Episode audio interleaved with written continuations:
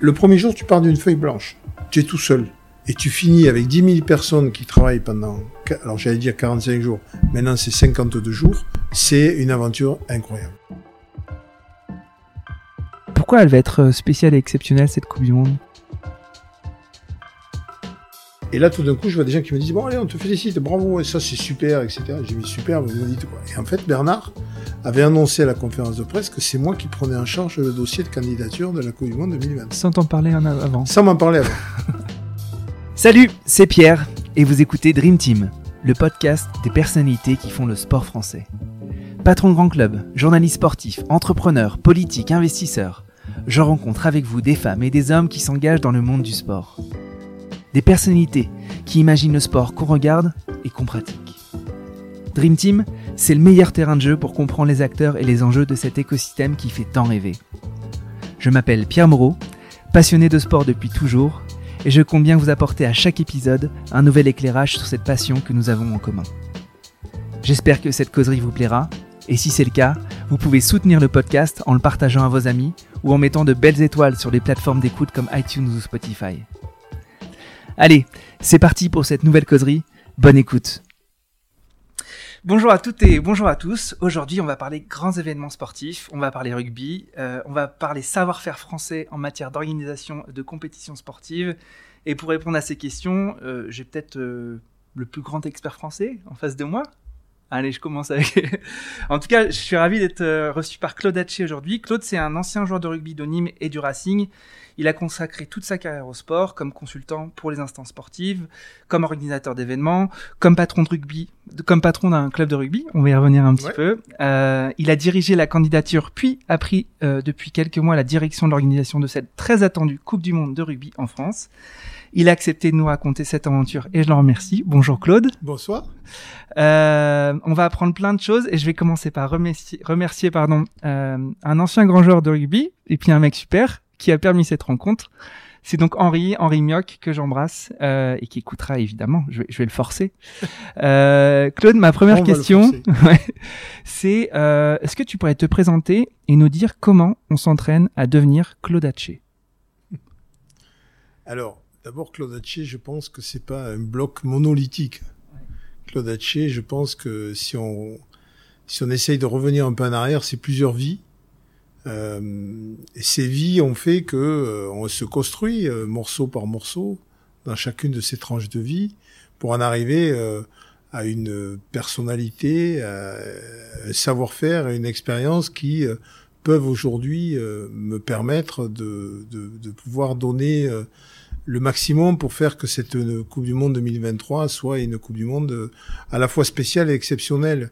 Donc c'est plusieurs tranches de vie. Donc ces tranches de vie, si j'essaye de les résumer en quelques minutes, euh, bon, la première tranche de vie, évidemment, c'est c'est la c'est la tranche de vie euh, concernant mon enfance et mon adolescence à Nîmes, mmh.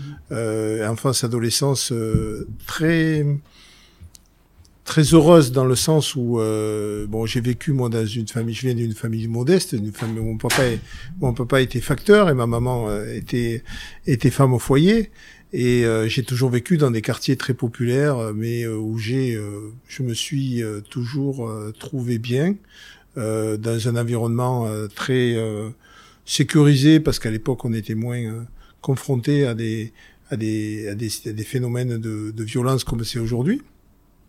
Donc très très très belle enfance et adolescence.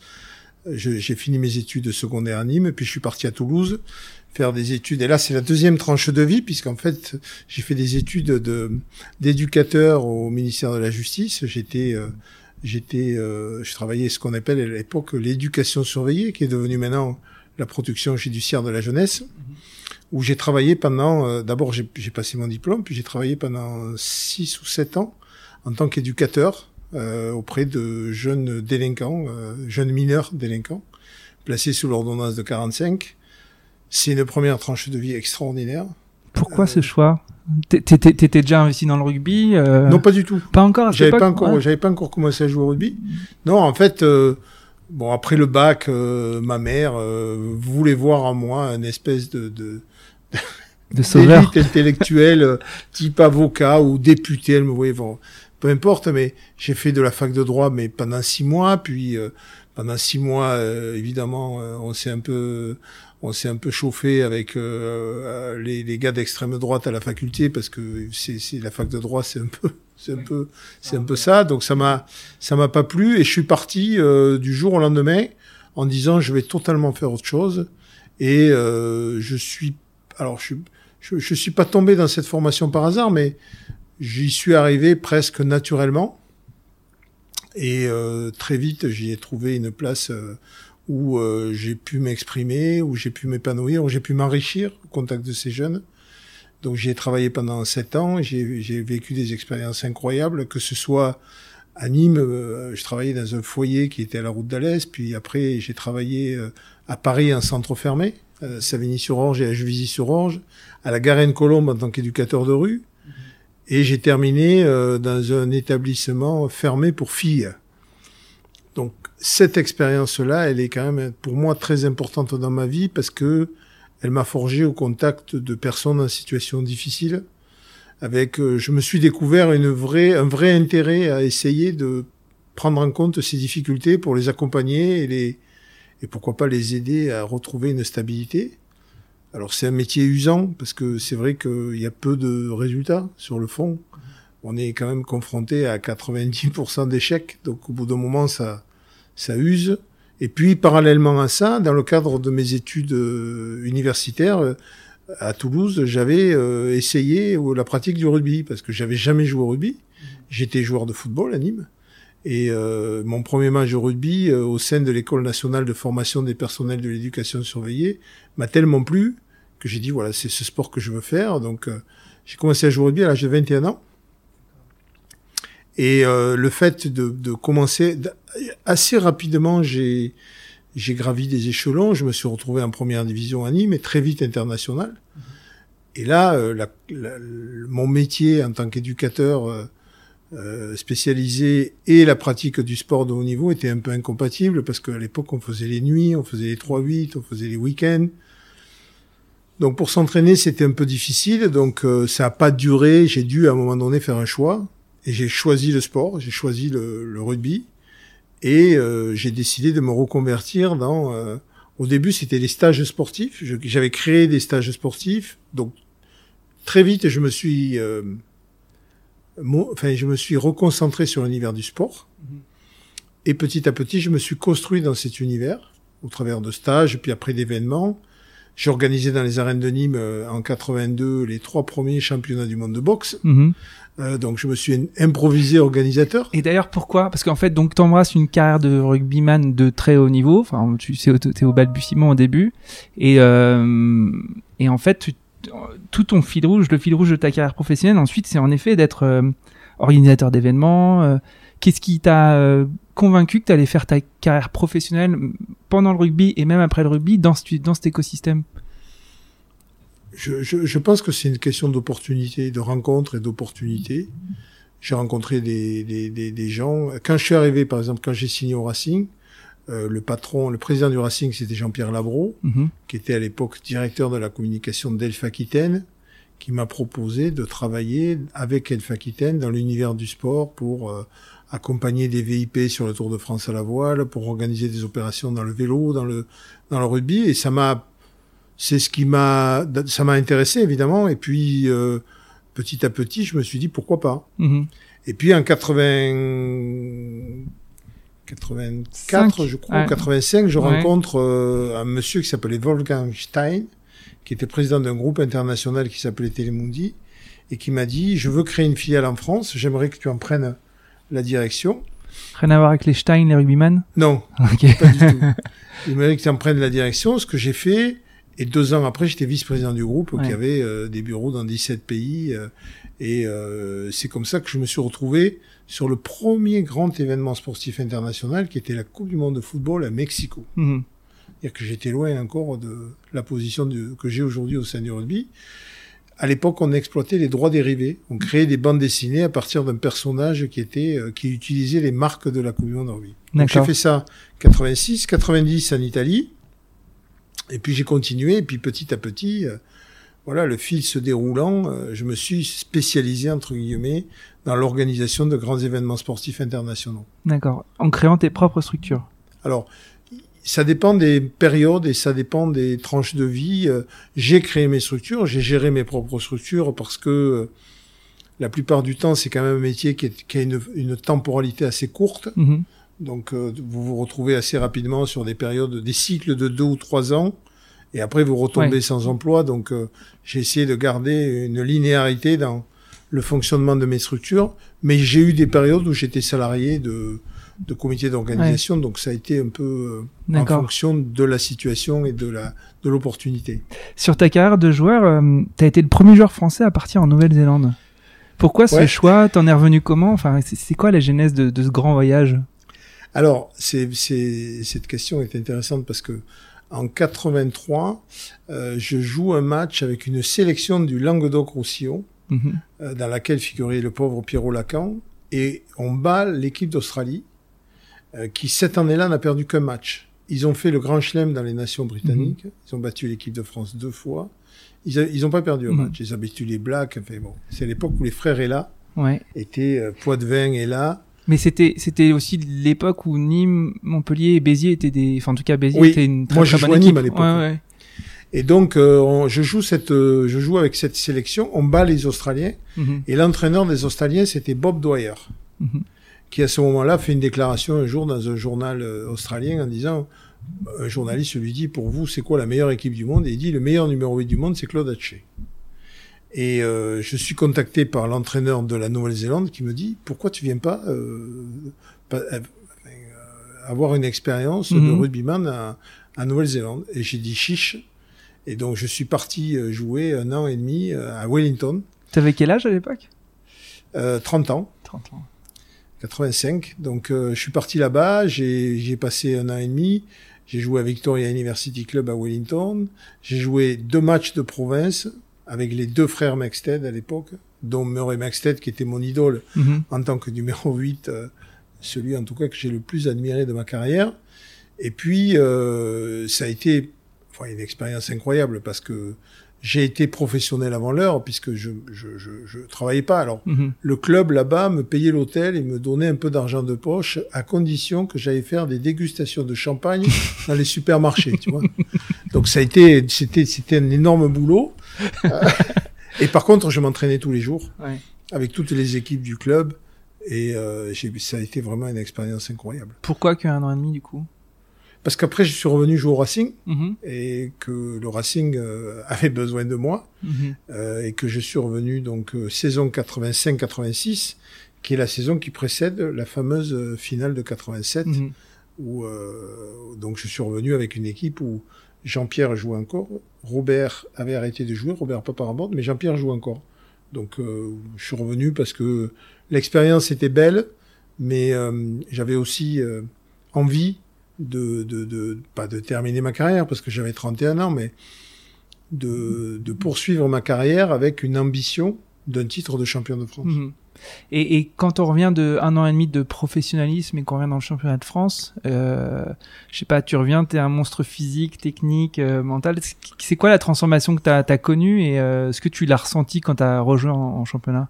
Ah, je l'ai ressenti parce que quand les, les premiers entraînements en, Nouvelle-Zélande, euh, euh, on faisait des entraînements dans ce qu'on appelle des sawdust, qui sont des espèces de grands garages mhm. où il y a 50 euh, cm de sciure et tu t'entraînes à faire des allers-retours, euh, tu vois, touche, un trois quarts qui prend le ballon, qui va percuter le mur au centre, toi tu fais des regroupements, etc.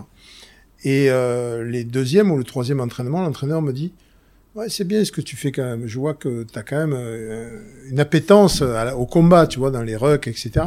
Mais il me dit, tu vois, chez nous, c'est à cette hauteur-là qu'il faut rentrer dans les et moi, j'ai rentré à cette hauteur-là, mais en France, j'étais déjà un joueur qui avait une, un engagement qui était reconnu, tu vois. Mhm. Donc, cette exigence dans le détail, dans l'engagement, dans la férocité euh, sur un terrain de rugby, hein, mhm. euh, c'est quelque chose qui m'a qui m'a qui m'a après euh, permis de terminer ma carrière sur une note le physique évidemment parce qu'on s'entraînait je me suis entraîné tous les jours et puis euh, cette euh, euh, cette approche du rugby où moi quand on jouait des matchs de championnat, tu vois, de première division, mhm. on jouait à 15h, tout le monde avait rendez-vous à 14h15. Mhm. Chacun s'est chauffé individuellement. Mhm. À 14h50, on se retrouvait dans le vestiaire.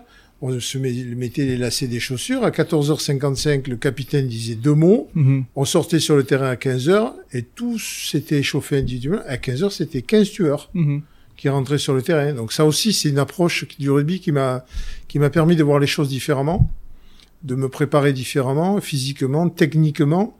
Et je pense que ça m'a aidé, ouais, sur la fin de ma carrière, à, faire euh, quelques belles performances sportives. Mhm. Bon, tu dois être content que le match d'ouverture soit Nouvelle-Zélande-France alors. Enfin, Oui. France-Nouvelle-Zélande. Ouais, alors, j'ai deux liens importants avec la Nouvelle-Zélande. Celui-là est le premier. Le deuxième, c'est mon amitié avec Jonah. Bien sûr, on va en parler. euh, ouais. qui, euh, qui pareil, c'est- c'est c'est plus que, pour moi, c'est presque un lien euh, euh, organique, Ouais. tu vois, avec la Nouvelle-Zélande. Ça a été, euh, euh, pour, pour moi, pas, pas une seconde patrie, je peux pas dire ça comme ça, mais c'est un pays que j'ai adoré. Mhm. Et, et oui, de voir, de- dès que j'ai vu que la France était dans la poule de la Nouvelle-Zélande, le jour du tirage au sort, intérieurement, je me suis dit, tu peux pas louper ça. Mhm. Alors, je savais que c'était pas aussi simple que ça, hein. Mhm. mais euh, je me, je- j'étais euh, convaincu que je serais capable de, de convaincre l'ensemble des autres parties prenantes que c'était ce match-là qu'il fallait jouer ce jour-là. Mhm. Et j'en suis ravi, je- c'est un vrai bonheur. Ouais. Tu, on vient de parler de Jonah Lemou, qui est, qui, qui est une légende euh, incontestée du rugby. euh, je, je voulais qu'on parle justement de cette aventure euh, du club de, de Marseille. On, on, va très vite, là on avance dans le temps parce que c'est dans les années euh, 95, 2000, 2006, pardon, ouais. 2009. On reviendra peut-être un peu sur les années un peu avant, mais Ouais. justement, tu fais une transition.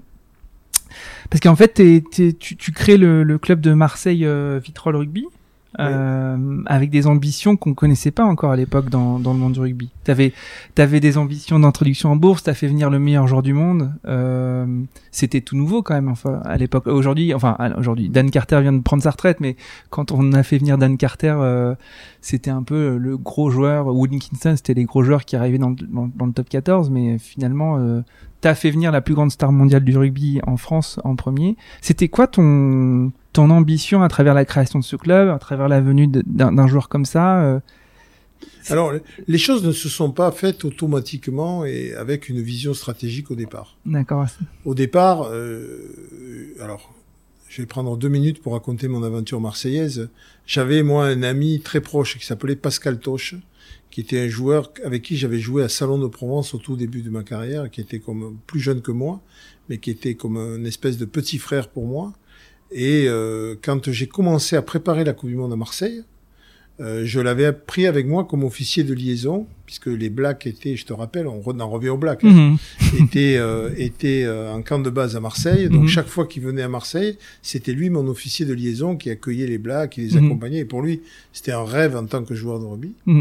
Et puis un jour, euh, on est, euh, on boit une bière un soir après euh, une de quelques heures de réunion euh, dans un hôtel à Marseille. Et, et ça faisait plusieurs fois qu'il me disait, mais Claude, il faut que tu viennes m'aider à Marseille. Il était dirigeant au SMUC Mhm. il faut que tu viennes m'aider à Marseille euh, parce que euh, c'est une ville qui mérite du rugby, c'est une grande ville de sport. euh, et moi, j'ai envie. euh, et il au bout de, de deux heures, il m'a tellement. Ou de 10 bières. il ou de dix bières, deux heures et dix bières d'ailleurs. Il m'a tellement saoulé que je lui ai dit bon, ok, allez, je viens, te, je viens, je te donne un coup de main. On était le mercredi soir. Il est mort la nuit du jeudi au vendredi soir Ah purée. D'accord. d'un AVC brutalement dans la nuit. Et euh, bon, évidemment, beaucoup de peine et beaucoup de, de tristesse. Et on s'est retrouvé quelques vieilles gueules cassées à son enterrement. Et je suis allé voir sa femme, que je connaissais bien, qui m'a dit Claude, il a parlé de ça pendant un jour et demi. Mhm. Le fait que tu allais venir à Marseille. Ah ouais. Et j'ai dit, bah, écoute, je lui ai fait la promesse. Je peux pas me dédire de ma promesse. Donc je viens à Marseille, je viens donner un coup de main pour construire un grand club de rugby. C'était son rêve. Mhm. Et je suis parti de là, mais sans vision, sans, Mhm. tu vois, j'étais, j'avais pas un projet écrit, euh, Mhm. scénarisé euh, dans la tête. Et donc, partant de là, j'ai commencé à regarder ce qui se passait. J'ai vu qu'il y avait des clubs en grande difficulté. J'ai essayé de regrouper deux clubs. J'y suis arrivé. Petit à petit, j'ai pu rencontrer, par l'intermédiaire d'Henri d'ailleurs, qui à ce moment-là était dans son aventure sur les mines de diamants en Afrique Mhm. du Sud. Mhm. J'ai rencontré des investisseurs qui me disent, nous, on est prêts à mettre de l'argent parce que ça nous intéresse. Voilà. Les, les choses se sont, c'était pas préparé. Ça s'est Mhm. déroulé euh, au fil De proche l'eau. en proche. Voilà. Ouais. Et un jour, donc je reprends la présidence de ce club. euh, C'était euh, un peu folklorique parce que bon, on avait récupéré de l'argent des investisseurs, mais les infrastructures étaient catastrophiques. euh, bon, et on, est, on démarrait quand même en fédéral euh, 2 ou fédéral 3. Fédéral 3. Et un jour, je- bon, j'avais connu Jonah euh, quelques années avant. Je l'avais accompagné en 2003 au moment où il était très malade. Mhm. Et un jour, il m'appelle, il me dit, je suis à Paris, euh, je dîne avec un journaliste, est-ce que tu veux bien euh, venir dîner avec nous? Et on dîne ensemble, et là aussi, deux, trois bières, quatre bières. on passe une bonne soirée. Et dans le cours de la soirée, Jonah me dit, euh, j'ai un grand regret dans ma vie, c'est que mon fils ne m'a jamais vu jouer. Mhm. Euh, je, répète, je rappelle qu'en 2003, quand il a été opéré, les chirurgiens lui ont dit, vous ne pourrez pas avoir d'enfant et vous ne pourrez pas pas, remarcher. remarcher. remarcher. Ouais. Et donc, euh, il me dit, mon fils, j'ai dit, mais pourquoi tu viens pas jouer? Moi, je viens de reprendre un club Mhm. à Marseille. Pourquoi tu viens pas jouer à Marseille? Mhm.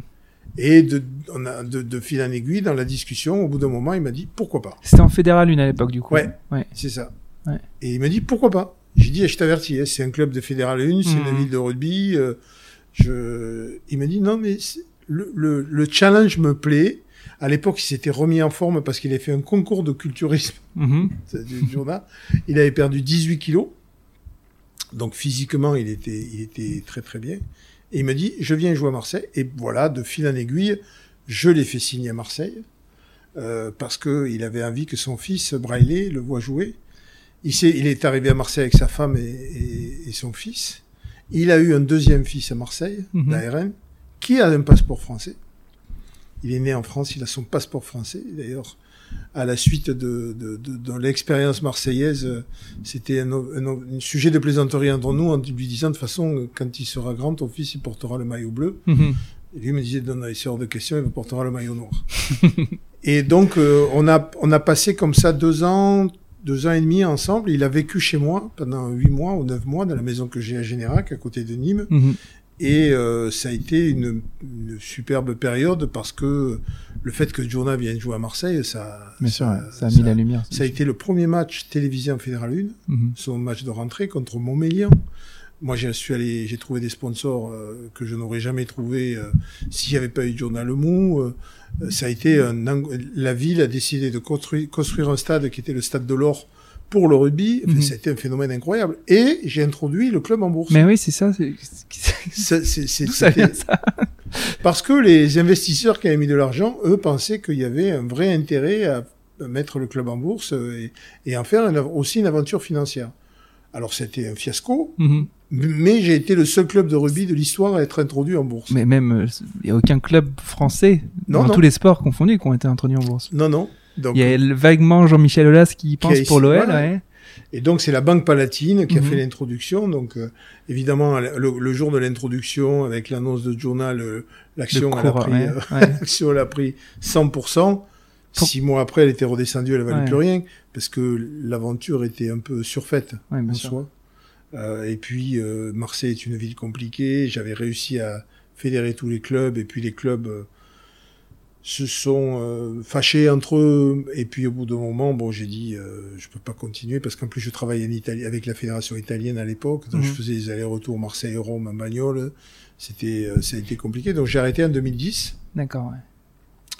mais j'en garde une, j'en garde beaucoup d'émotions, euh, j'en garde beaucoup de souvenirs, pas de regrets, Mhm. parce que bon, j'ai perdu beaucoup d'argent, mais Ouais. ça, la vie, euh, pour moi, l'argent dans la vie n'est pas n'est pas une fin en soi. Mhm. Euh, donc euh, j'ai pas j'ai aucun regret. C'est une, L'argent, C'est une- comme le sang, faut que ça circule. voilà, ça, exactement. Et, et, et, et donc 2010 j'ai arrêté. Et puis et puis voilà, ça, ça fait partie. C'est une encore une tranche de vie, Ouais. Marseille. Et puis en 2008, après la Coupe du Monde de rugby 2007, où j'étais donc en charge de la Coupe du Monde, euh, Bernard Lapassé me dit Président de la Fédé à l'époque, ouais. président de la Fédé Ouais. et président de World Rugby. Ouais, ah ouais. me dit euh, il faut absolument que tu viennes à la Fédé, que tu prennes la direction générale. 2007 avait été un gros succès.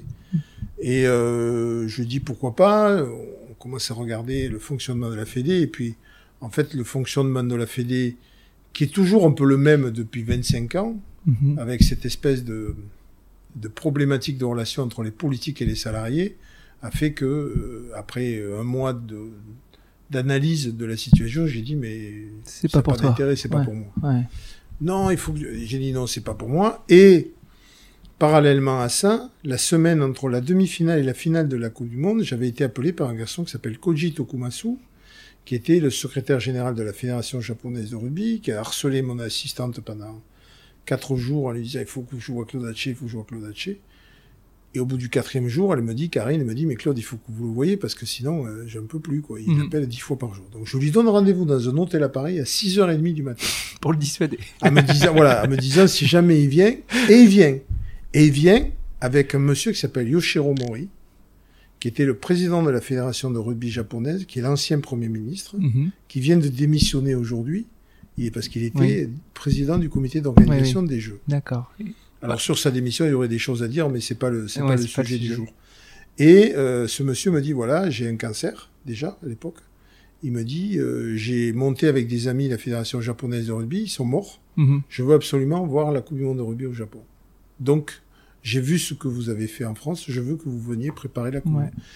Et le fait que la fédération ne m'apporte pas de garantie quant à une indépendance en matière de travail, j'ai dit à Bernard Lapassé, ciao, je suis parti avec ma valise au Japon. Mhm. Et j'ai piloté pendant un an et demi la candidature du Japon pour la Coupe du Monde 2019 jusqu'en juillet 2009 Mhm. où on a gagné le droit de l'organiser. Et puis en juillet 2009, de juillet 2009 à fin 2015, j'ai travaillé pour eux sur la préparation, Mhm.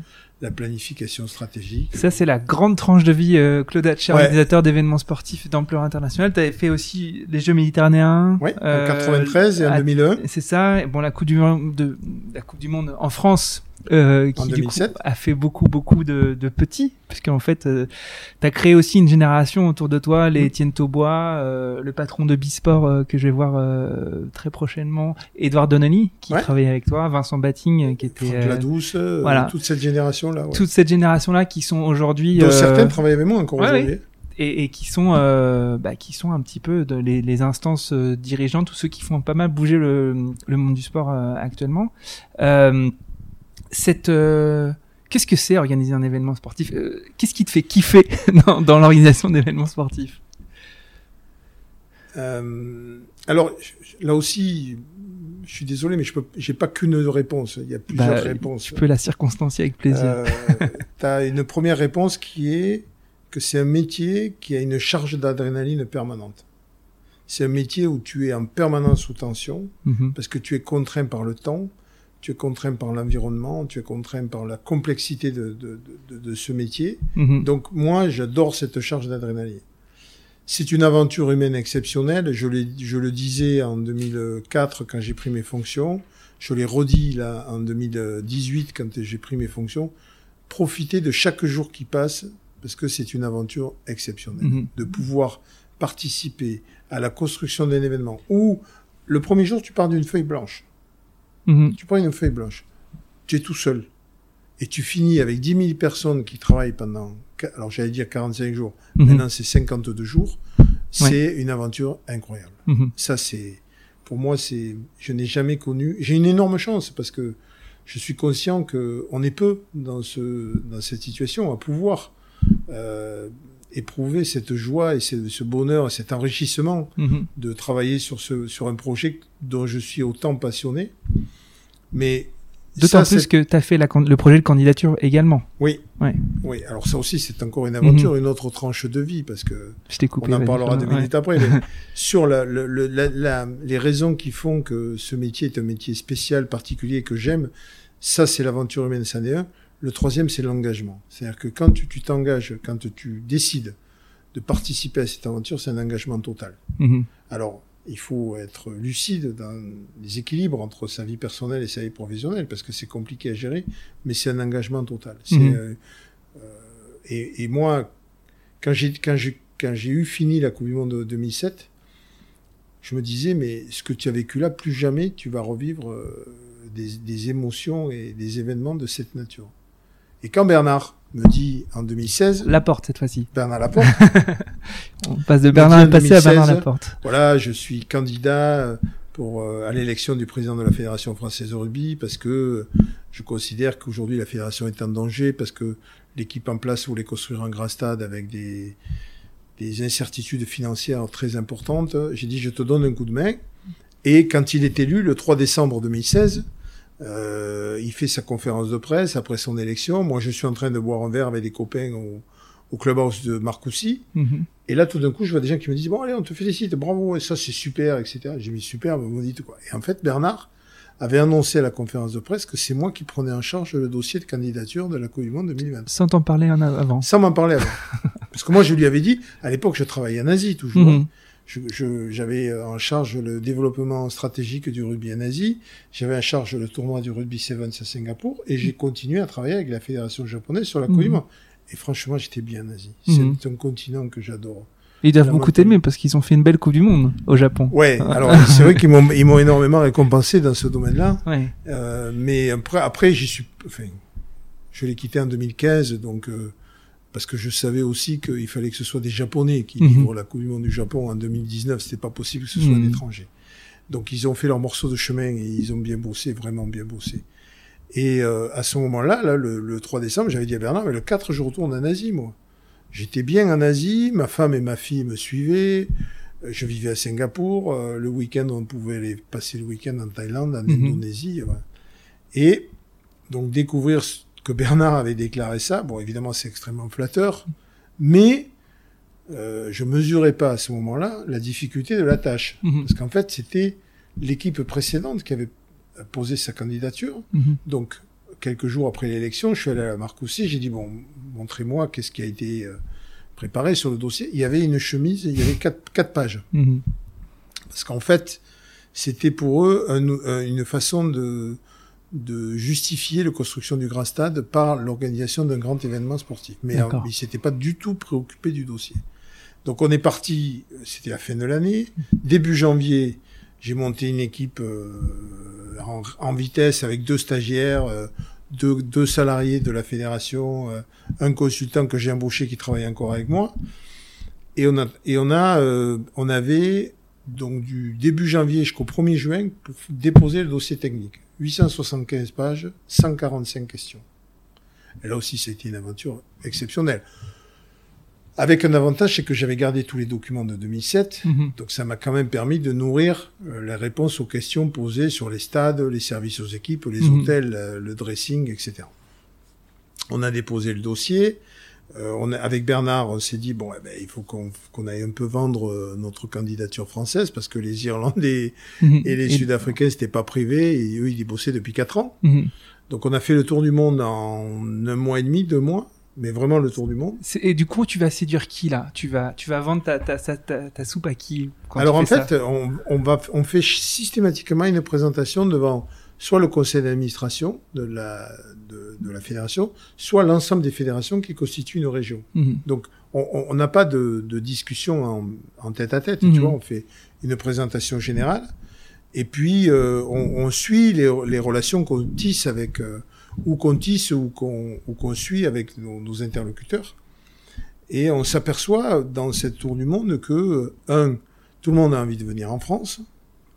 Deux, la France a quand même été un pays qui a énormément aidé des nations émergentes pendant des années, ce qui n'était pas le cas ni des Irlandais ni, Ni des, des Sud-Africains. Nous, on avait aidé les Argentins, Mhm. les Géorgiens, les Roumains, donc des petites nations qui, qui ont été très reconnaissantes euh, au moment où on a été candidat. Et on a décidé avec Bernard, on s'est dit, on va pas avoir beaucoup de soutien des grandes nations. Donc on va aller chercher les petites nations et, les, et les régions. Quand on faisait le compte des voix, on, a- on était capable de gagner, mais bon, tu sais jamais, tu vois. Mhm. Et arrive le 31 octobre où la commission technique de, de Rugby World Cup dit non, mais le dossier français, euh, le premier dossier classé en matière de, de qualité, c'est l'Afrique du Sud. Et là, euh, on a pris un coup sur le, on prend un coup sur le casque et puis euh, Qualité disait aussi plus gros budget. Parce qu'en budget, ils étaient au-dessus de vous. non. Alors Ah. c'est là où c'est c'est un peu compliqué à expliquer parce qu'en fait il y avait des critères d'analyse avec des notes euh, qui identifient. Je vais te prendre par exemple la partie financière. Eux, ils avaient fait une proposition financière en matière de garantie plus élevée que la nôtre. Mhm. Et je crois qu'ils étaient à, nous on a fait une proposition à 150 millions, ils étaient à 160 millions en garantie financière sur le droit d'organiser. Mais nous on avait fait une proposition financière sur l'hospitalité à Mhm. 72 millions, eux ils avaient rien proposé. Mhm. Et on avait fait une proposition sur le sponsoring où on était 15 millions au-dessus. Donc quand on faisait le total, on était à 64 millions au-dessus des Sud-Africains. D'accord. ok. Sauf que dans les pondérations posées au Mhm. niveau des critères et des sous-critères, le fait qu'ils avaient proposé plus de filles sur l'organisation que nous les classait devant nous. C'est ça, ouais. Ils, ils redistribuaient plus à la fédération internationale que vous, c'est ça, hein? Non, non, non. Ah ils, bon, pardon. ils, ils Ouais, donnaient. ouais. Non, si tu veux, tu t'as, t'as trois sommes qui étaient importantes dans le dossier. C'est la fédération internationale te disait pour avoir le droit d'organiser, faites-nous une proposition financière. Le minimum est 120 millions. D'accord. Nous, on a fait 5 150, eux, on fait 160. Mhm. Mais parallèlement, tu avais les droits d'achat de l'hospitalité et du sponsoring. Quand on cumule les trois, Mhm. on, on offrait 64 millions de plus, sauf que dans les critères de pondération initiaux, Mhm. le fait qu'ils aient proposé plus que nous sur le FI de, de base, les, leur Les donnait une meilleure devant, note ouais. que nous. Donc on s'est bagarré pendant 15 jours avec Bernard en expliquant à, à tout le monde, et puis bon, on, a gagné donc le droit de- d'accueillir la Coupe du Monde le 15 novembre 2017. Alors pourquoi vous l'avez gagné? C'est grâce au petit pays ou c'est il y a autre chose? Alors, moi, pour moi, il y a trois critères. Le premier, c'est qu'on a une offre financière supérieure euh, aux deux autres candidats Mhm. et que le jour du vote, ce sont les politiques qui votent, ce sont pas les techniciens. Mhm. Et eux, les politiques, ils ont des fédérations à développer et à gérer. Mhm. Le deuxième, c'est que quand même, en matière d'infrastructure, on avait monté un dossier où la France était très largement au-dessus de l'Afrique du Sud et de l'Irlande. En Irlande, tu avais encore des stades avec des places debout. Mhm. Tu vois, en Afrique du Sud, tu avais des stades qui avaient énormément, qui dataient de 2010, de la Coupe du Monde de football, mais qui avaient besoin de grosses rénovations. Mhm. Nous, Oui. tous nos stades étaient nickel. Les moyens de communication, quand tu vas te déplacer sur les routes irlandaises pour Mhm. transporter des équipes, c'est pas comme quand tu prends un TGV entre Paris et Bordeaux. Mhm. Donc ça, ça a quand même été, ça a pesé dans le dossier en matière de qualité d'infrastructure, de transport, de télécommunication. La Coupe du Monde de foot avait aidé ou pas? Le travail, euh, la Coupe de- d'Europe? Le oui, Ouais. le oui, oui, oui, parce Ouais. qu'il y a eu beaucoup de stades rénovés, des stades neufs, avec des aux normes des les plus élevées de Mhm. en matière de qualité de, de service sur la- la- l'accueil de grandes manifestations. Donc oui, oui. C'est intéressant de le, le souligner. De, Ah ouais, de ouais. fait, de- ça s'auto-entretient presque en fait. Ouais, euh, parce que je crois qu'il y avait eu un milliard d'investis euh, Ouais. sur la rénovation et la construction de stades. Nous, on en a bénéficié euh, Bien sûr. ouais. à 100%. Et là-dessus, il faut qu'on soit extrêmement lucide. Et le troisième critère, c'est le fait que la France avait quand même une position dans le monde en matière de bienveillance et de soutien aux fédérations émergentes qui était très valorisée. Mhm. Alors que, tu vois, j'ai discuté, moi, euh, un jour, j'ai discuté avec le président du Botswana. Mhm. Et bon, j'ai discuté avec lui, on buvait un coup, mais je, je lui ai dit, bon, de toute façon, je vais pas essayer de vous convaincre de voter pour la France, parce que pays frontalier avec l'Afrique du Sud, euh, je Mhm. suppose. Oui. Et le monsieur m'a dit, mais monsieur, pas du tout. Les Sud-Africains n'ont jamais rien fait pour nous. Ouais. Donc il me dit, je... je La diplomatie dans voilà. le sport. Ouais. Donc euh, ces trois ces trois critères réunis nous ont permis de gagner. Euh, après, il y a peut-être un peu de force de conviction euh, de notre part où on a été, euh, ouais, on a été, euh, on s'est vraiment engagé dans dans le dans la vente, c'est de la Mhm. vente hein, quelque part du, du dossier, et on a réussi à gagner. Ouais. Donc, tu as organisé une incroyable Coupe du Monde en 2007. Tu as organisé ou tu as beaucoup aidé euh, les Japonais sur leur Coupe du Monde. Tu t'occupes de la Coupe du Monde 2023. euh, et tu as commencé par dire euh, spécial et exceptionnel en parlant de cette Coupe du Monde. Euh, pourquoi elle va être euh, spéciale et exceptionnelle, cette Coupe du Monde que tu organises Enfin, que, Euh, que tu organises avec toute ton équipe, Ouais, ouais, évidemment. bien hein. sûr, bien sûr. Pour- pour- alors, pour une raison essentielle, c'est que euh, le monde a changé depuis 2007. Que, alors, je, je vais mettre de côté la parenthèse malheureuse qu'on vit avec la crise sanitaire, parce qu'elle a encore conforté la position qu'on avait prise avant, Oui. avec une vision et une ambition qui était de dire il est capital qu'on réussisse à démontrer qu'un événement sportif a une raison d'être. Aujourd'hui, on peut plus organiser un événement sportif comme je l'ai organisé en 2007, basé sur l'organisation de 48 matchs, la vente de 2 400 000 billets et un spectacle qui amène tout le monde dans, euh, dans une espèce de, de, de fête populaire pendant 45 jours. Si on n'est pas capable aujourd'hui de porter une ambition qui est de dire notre événement, il est ancré dans la société, Mhm. Il se doit de participer aujourd'hui à l'amélioration de la, de la qualité de la vie de l'ensemble des habitants des territoires, de mettre du lien social, d'accompagner des, des, des populations en difficulté, de travailler sur la formation et l'emploi, de travailler sur la protection de l'environnement, parce que là aussi on a une responsabilité et une exemplarité à avoir. Je me suis dit, si c'est ça, si c'est pour faire des tableaux Excel sur Mhm. l'organisation euh, en remplissant des cases sur le, la façon d'organiser un match dans un stade, ça ne m'intéresse pas. Est-ce que, est-ce que ce, ce basculement, parce qu'il est assez récent, parce qu'on en parle tout, le long de l'héritage immatériel des Jeux Olympiques, de la Coupe du Monde, de l'inclusion sociale, environnementale, sociétale que peuvent apporter les grands événements. Ça, c'est une question un peu polémique peut-être, hein, mais est-ce que c'est pas une obligation du mouvement sportif pour avoir les, les faveurs du monde politique? De, jouer ce rôle, euh, enfin d'assumer ce Alors, rôle, Je peux pas parler au nom des autres, hein. c'est sûr. donc je vais répondre en mon nom à et de celui de mon équipe Ouais. et de notre et de notre ambition. Euh, le, le- ça peut être perçu comme ça, mais ça tient pas dans le temps. Mhm. Si ce ne sont que des éléments de langage, si ce ne sont que des postures euh, de communication ou des postures politiques, tu tiens six mois, tu tiens un an, mais Mhm. tu peux pas tenir sur la durée. Mhm. Si t'es pas capable d'apporter les preuves de, de- de- de- des éléments de langage que tu portes sur ta vision et ton ambition, tu peux pas aujourd'hui aller au bout de tes engagements. Mhm. Moi et mon équipe, on, a, on a d'ailleurs euh, écrit un document complet qui est l'acte de la profession de foi de ce qu'on veut faire de cette Coupe du Monde. Mhm. On, on le vit comme une mission. Aujourd'hui, j'ai des grands objectifs par rapport à ce. À ce Je veux bien que tu développes, ouais, vas-y. Ouais. J'en ai un premier, et, et ça m'intéresse parce qu'au début, tu as parlé de cette génération 2007 Mhm. d'experts Mhm. en matière d'organisation sportive. Aujourd'hui, je veux former les experts du sport de demain.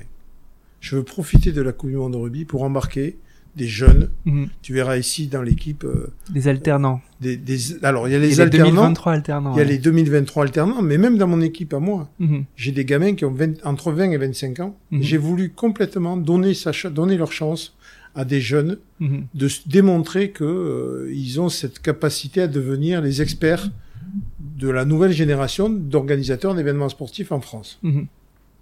Ça, c'est une vraie ambition. La deuxième, c'est que cette, euh, cette Coupe du Monde, alors on parle souvent d'héritage, mais l'héritage est un mot un peu galvaudé. Pour moi, c'est l'impact positif. Comment aujourd'hui on va, on va porter les preuves d'un impact positif sur le pays? Les 2023 apprentis, c'est une preuve euh, irréfutable. Mhm. Ils sont tous salariés chez moi le 22 mars. hein. Mhm.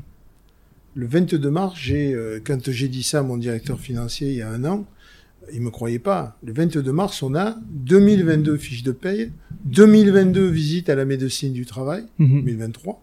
Donc, c'est, c'est- et ça, j'en suis extrêmement fier.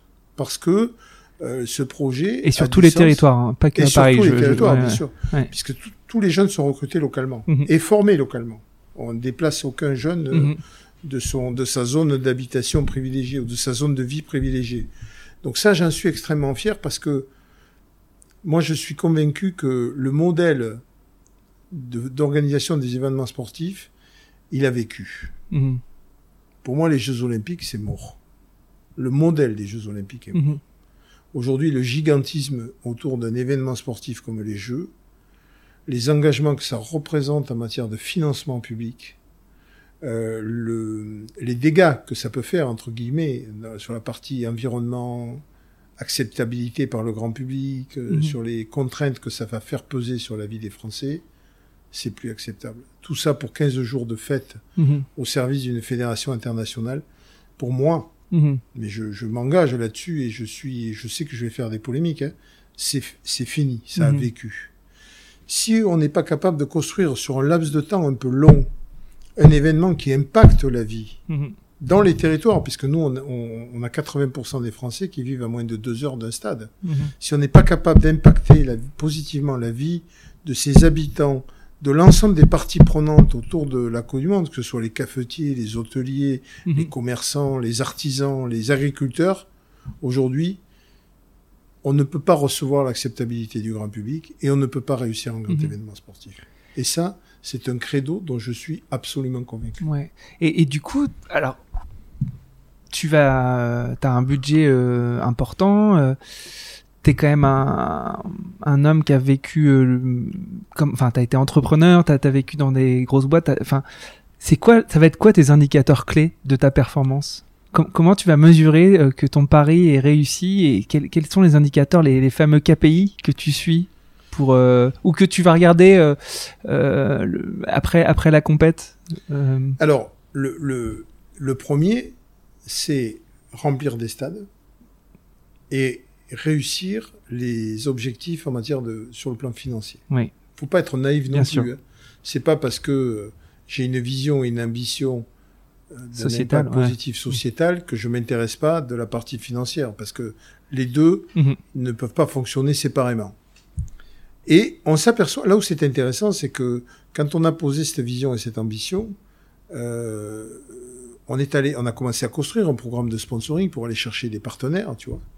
Et on s'est aperçu que la présentation qu'on en faisait aux entreprises privées mhm. euh, était extrêmement bien reçue. C'est-à-dire que les entreprises privées aujourd'hui, elles disent, nous, on a besoin de démontrer que notre activité, elle est aussi inscrite dans les problématiques de la société. Mhm. Et par rapport aux critères dont tu dis, j'ai un, j'ai un programme commercial avec trois niveaux. J'ai rempli mes deux premiers niveaux aujourd'hui. Mhm. J'ai fermé le premier niveau à 8 sponsors. huit partenaires et j'ai ouais. fermé mon deuxième Mhm. niveau à 8 partenaires. Mhm. Pourquoi? Parce que les entreprises ont adhéré au- au- à mon discours qui est de dire, mais moi, je viens pas pour vous vendre un panneau publicitaire pendant la Coupe du Monde de rugby avec le nom de la marque. Moi, je vous embarque maintenant. Donc vous, Société Générale, vous allez m'aider à construire pour mon programme de 2023 parties l'ouverture de comptes bancaires, des prêts à taux zéro pour, Mhm. pour donner à ces jeunes des services supplémentaires et valoriser votre entreprise. J'ai fait la même chose avec les huit partenaires. Et les huit seconds, on est en train de faire pareil. Donc on s'aperçoit que c'est pas antinomique l'argent et, et l'exemplarité ou la responsabilité. Mhm. Et qu'en fait, quand on est capable d'être clair dans son engagement et dans sa mission, les entreprises privées suivent. Ouais. Donc, ce critère-là, pour moi, aujourd'hui, on n'est pas au bout, hein, Mhm. mais c'est un marqueur important en matière de succès. Et, et donc, euh, on est d'accord pour dire qu'il y a plein de choses que tu vas pas pouvoir mesurer et qui seront partie intégrante du succès. Parce que c'est des choses qui vont s'im- s'implémenter même après la Coupe du Monde.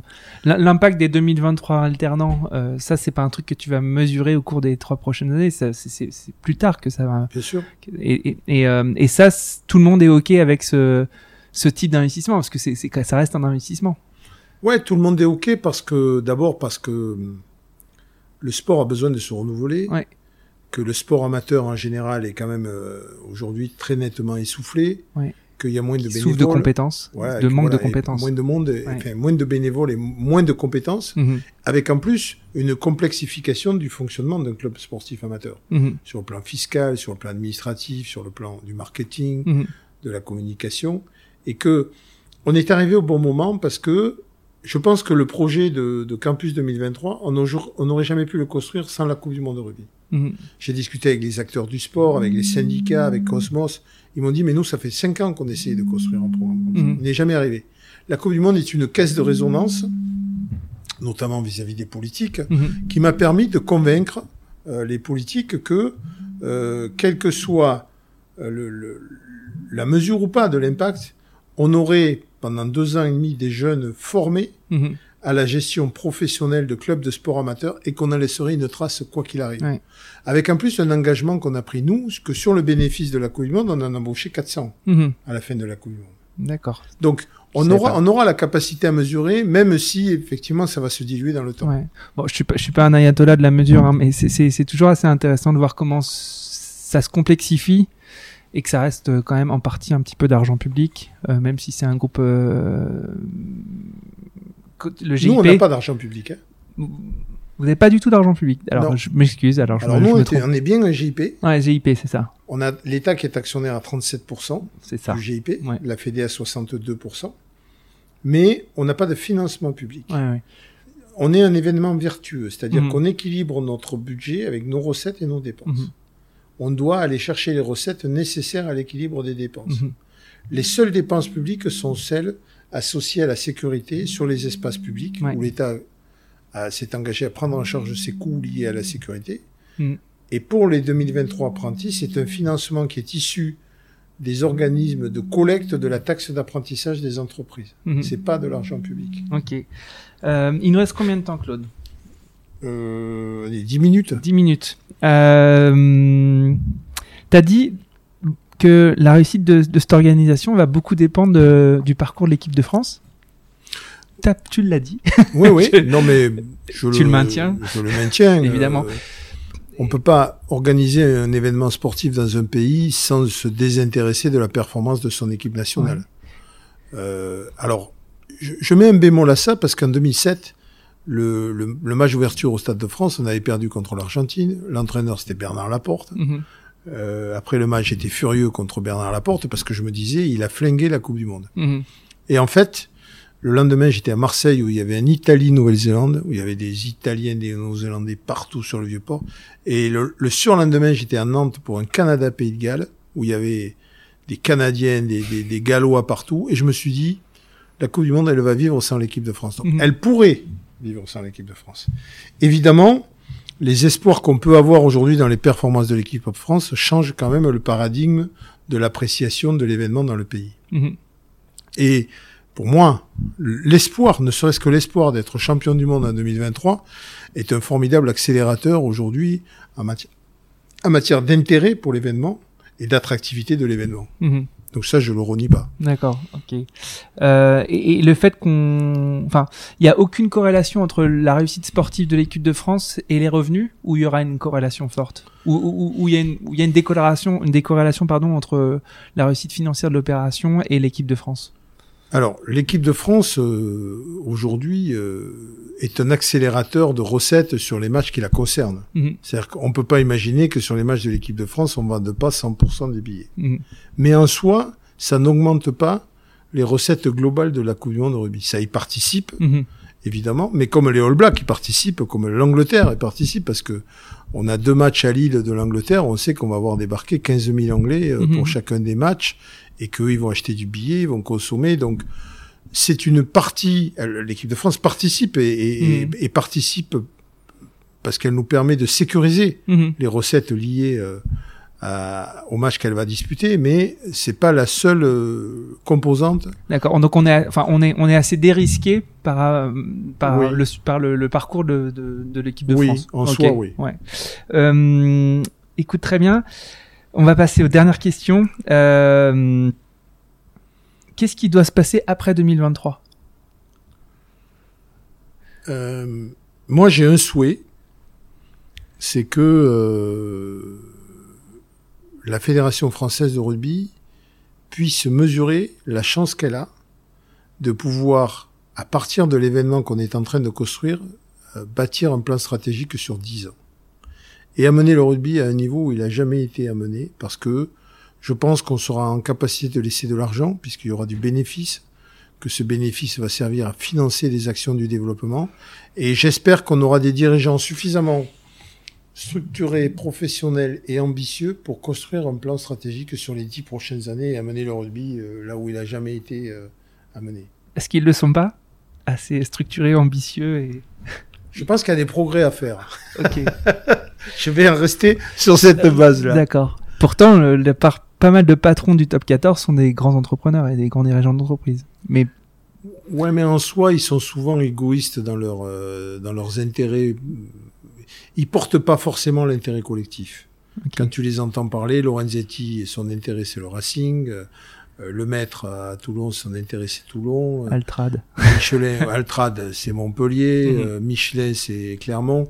Il n'y a pas, il n'y a pas une vision collective globale de la façon dont on pourrait euh, mettre ce sport dans une situation euh, différente, Mhm. euh, ou en tout cas le, le, le, le- positionner comme peut-être le premier ou le deuxième sport en France. Mhm. Et il y a un deuxième, il y a un deuxième espoir que je pose, c'est qu'on permette au rugby de retrouver des valeurs éducatives. Le rugby est un sport qui porte des valeurs éducatives. Je dis pas qu'on les a perdues, Mhm. mais on s'en est un peu éloigné. Et j'aimerais bien que cette Coupe du Monde participe à restaurer et à mettre en, et mettre en avant les valeurs éducatives de ce sport. Ok. Euh, encore une fois, les, les questions de la fin. Euh, tu as parlé un peu des différentes strates qui, qui constituent le conglomérat euh, Claude Hatché. En fait, t'as as plein de strates de vie qui t'ont construit aujourd'hui. Euh, moi, je voulais qu'on revienne peut-être sur les rencontres qui ont été peut-être déterminantes, les deux trois personnes qui ont été déterminantes dans ta vie, dans ton parcours, euh, dans ta la manière dont tu réfléchis les choses. Est-ce que tu pourrais euh, me, me, me raconter des gens qui t'ont, enfin voilà, qui t'ont construit finalement? Euh, alors il y a ma famille, bien évidemment. Hein. Euh, j'ai encore la chance, même si mon papa va pas bien, d'avoir mes parents. Mhm. Euh, j'ai reçu une éducation euh, parfaitement équilibrée. J'ai un homme qui m'a marqué dans ma vie, c'est mon grand-père maternel, qui était euh, Sevenol, mhm. euh, qui fait partie de cette génération qui a fait la guerre de 14 et la guerre de 45, euh, qui était un homme exceptionnel que j'ai eu la chance de tout petit, il m'a amené dans les montagnes chasser avec lui. J'avais 7 ans, je partais mhm. chasser avec lui. Donc ça, Marius, il s'appelait, c'est lui qui m'a, c'est vraiment la, première personne. Tu, l'as eu jusqu'à quel âge, ton, ton grand-père? Il est décédé l'année de naissance de mon fils en 86. D'accord. Donc euh, j'en ai profité quelque ah, temps, hein, mais euh, c'est lui qui m'a marqué. Peut-être c'est l'homme qui m'a le plus marqué dans ma vie. Mhm. Euh, et je pense que c'est parce que la figure du combattant, c'est qu'est-ce qui fait qu'il a été un ouais la figure, l'engagement. C'est quelqu'un qui il a cassé des cailloux sur les routes toute sa vie, était ouvrier, cassé des cailloux sur, les routes toute sa vie, puis s'est toujours engagé pour une nature, euh, le respect de la nature, mais le respect des hommes, le, le, tout ce que moi j'ai aimé euh, dans ma jeunesse sur la vie dans les Cévennes avec cette espèce de lien social immuable qui euh, liait tous les gens qui partageaient cet amour de ce, de ce morceau de pays.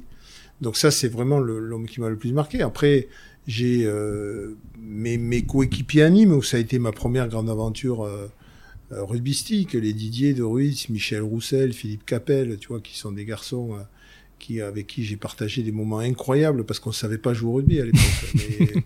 c'était la corrida, tu vois, les matchs rugby à Nîmes, c'était la corrida. On, on a on allait rencontrer toutes les grandes équipes parce qu'on est monté en, première division. Tu vois, on allait rencontrer euh, les Béziers, les, les, Bayonne, toutes ces grandes équipes, et on y allait euh, la fleur au fusil, seulement armé de notre amitié. Mhm. Et ça, c'est parce qu'on savait pas bien jouer au rugby. C'est-à-dire, on a gagné une année à Perpignan, euh, un match 3 à 0. 3 à 0. Mhm. Et il faisait beau, il n'y avait pas de pluie, il n'y avait pas de vent, il y avait rien. C'est juste un coup de pied. Simplement, voilà. Donc ça, ça a été une belle, euh, des, belles rencontres. Euh, j'ai un groupe de copains avec qui j'ai fait ma formation. On était quatre, on est toujours quatre, hein, avec qui j'ai fait ma formation d'éducateur, avec avec lesquels j'ai j'ai vécu des années extraordinaires. Il y a l'épisode Racing, puisque j'ai Michel Tadjan qui travaille toujours avec moi ici. Mm-hmm. ça, ça, a été aussi une magnifique aventure humaine parce que parce que euh, on n'était pas la meilleure équipe du championnat, parce que on n'avait pas les joueurs les plus talentueux, mais euh, on avait cette espèce de folie et de fantaisie qui nous a amené mhm. à jouer une finale en deux papillons roses. Donc ça, ça a été aussi une aventure euh, extraordinaire. Jonah est un garçon qui m'a profondément marqué, de par tous les jours, il faisait entre 3 et 6 heures de dialyse. Il y allait à 3 heures du matin pour pouvoir revenir voir ses enfants à 9 heures du matin. J'ai produit un film avec lui, pour mhm. lui, qui s'appelait euh, Anger Weaving, où euh, il raconte, où ses coéquipiers racontent, où euh, son entraîneur de l'époque me dit, mais en 1995, même en 1995, il a jamais joué à 100% de ses capacités physiques. Mhm. Année où la Nouvelle-Zélande gagne. C'est ça, et puis l'année, la fameuse année où il devient mhm. une star mondiale. Oui. Donc ça, Jonas, c'était un homme incroyable. Et aujourd'hui, je suis toujours parrain d'un de ses fils et et c'est encore une fois une étape qui m'a marqué. Yoshiro Mori est un monsieur qui m'a marqué parce que euh, un homme incroyable, un pouvoir incroyable au Japon, un, charisme. Alors bon, malheureusement, ça se termine un peu mal pour lui euh, sur les Jeux Olympiques, mais c'est un homme qui m'a profondément marqué, qui m'a accompagné pendant huit ans au Japon, tu vois. Puis des tas de gens que j'ai rencontrés au Kazakhstan, au Kyrgyzstan, mmh. au Mongolie, des, des personnages incroyables je, suis, je me suis enrichi de toutes ces rencontres. Et tout à l'heure, je disais, tu me disais comment on devient Claude Haché. Claude Haché, il s'est construit au travers ses tranches de vie, au travers de ses rencontres. Et je pense que cette diversité dans mes différentes tranches de vie fait qu'aujourd'hui, ouais, je suis peut-être un peu plus à même que les autres de pouvoir euh, stratégiquement et sur un plan organisationnel poser les bases hmm. d'une Coupe du Monde exceptionnelle et spéciale. Bah écoute, merci. J'ai une dernière question. Est-ce que tu pourrais me dire quelle personne t'aimerais entendre dans un podcast comme euh, Dream Team? Est-ce que tu aurais envie? J'ai adoré Armand Macrin. Ouais. C'était euh, un, truc incroyable. Et, et qui j'aimerais entendre? Ouais. Euh, Qui je devrais inviter? Ah, Il faut que tu ailles voir Jean-Pierre Rive. Ah ouais, avec plaisir. Ah ouais, ouais, faut que tu ailles voir. On va en parler avec Marie. Il faut que tu voir Jean-Pierre Rive. Ah ouais, ça, ça serait trop bien. grands fous que j'ai jamais Ouais. rencontré. Mais lui, c'était mon petit frère parce que euh, j'ai vécu chez lui. euh, mais tu sais que quand on jouait, on allait le chercher le matin parce que sinon il oubliait de venir parce qu'il oubliait qu'il y avait un match rugby. Le talent à l'état pur, quoi. Ah ouais, le talent, la folie, euh, l'originalité, mais la générosité, le- la bienveillance, euh, l'humanisme, c'est un personnage exceptionnel. Il faut que tu ailles le voir. Ouais, bah avec plaisir. Merci infiniment. Merci à toi. Merci beaucoup, c'était super. Merci. Merci d'avoir écouté Dream Team, j'espère que cette causerie vous a plu. Si vous souhaitez soutenir ce podcast, partagez-le à vos amis, mettez plein d'étoiles sur Apple Podcast ou sur Spotify. Mais surtout, parlez-en autour de vous, à vos amis passionnés de sport. Je vous assure que ça boostera le podcast. Vous pouvez aussi me suivre sur LinkedIn, sur Instagram ou sur Twitter en cherchant Dream Team Podcast. N'hésitez surtout pas à m'envoyer vos commentaires, à partager les épisodes en me taguant et bien sûr à me suggérer des invités. Pour amener le podcast le plus loin possible, j'ai besoin de vous. Encore merci pour votre écoute. On se donne rendez-vous à la prochaine causerie.